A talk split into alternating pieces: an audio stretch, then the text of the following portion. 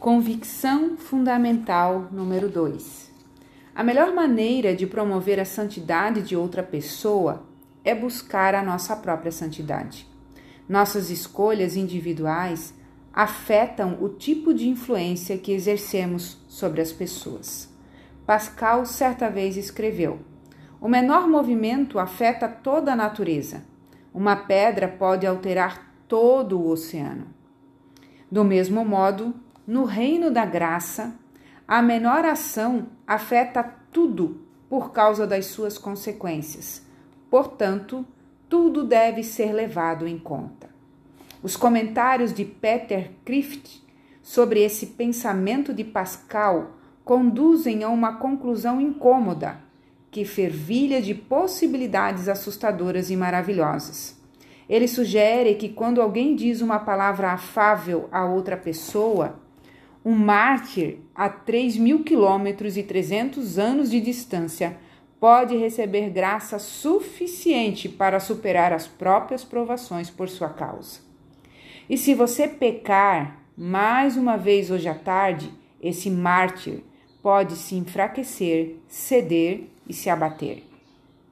Pergunto-me se minha decisão de falar lá de dentro do recinto superior com minha mulher um momento atrás poderá de algum modo fortalecer um membro do corpo de Cristo.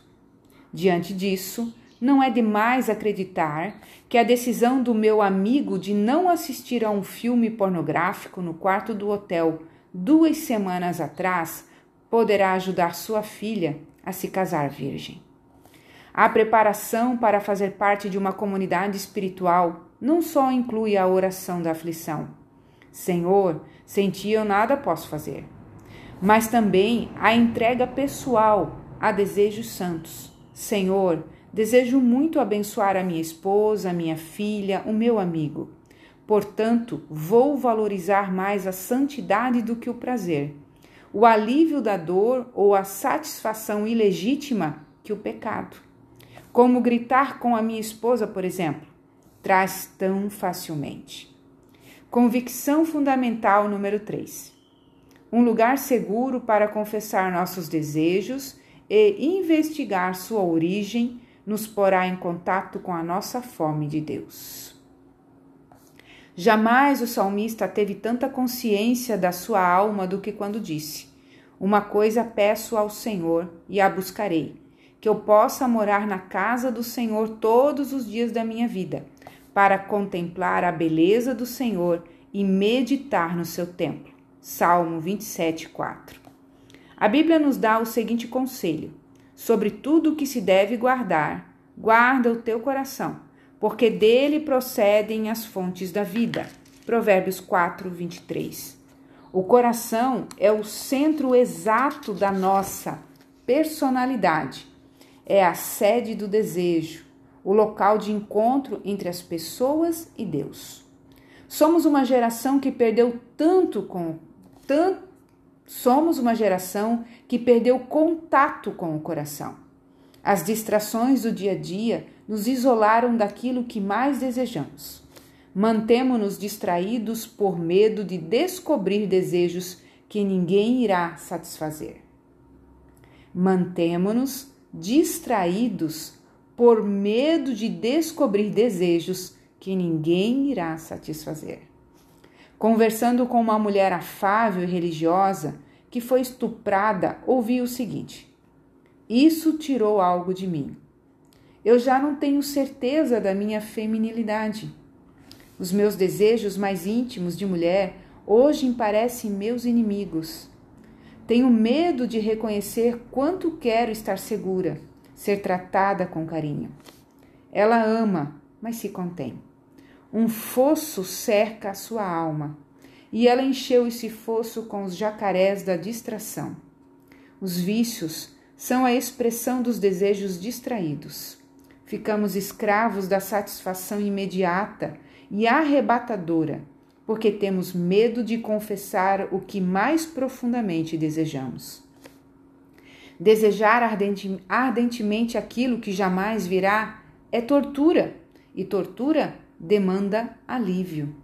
Os vícios põem fim à dor, pelo menos temporariamente.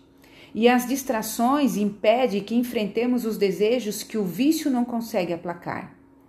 Concordo inteiramente com James Houston quando ele disse: o anseio insatisfeito por Deus é o que move os seres humanos acima de tudo.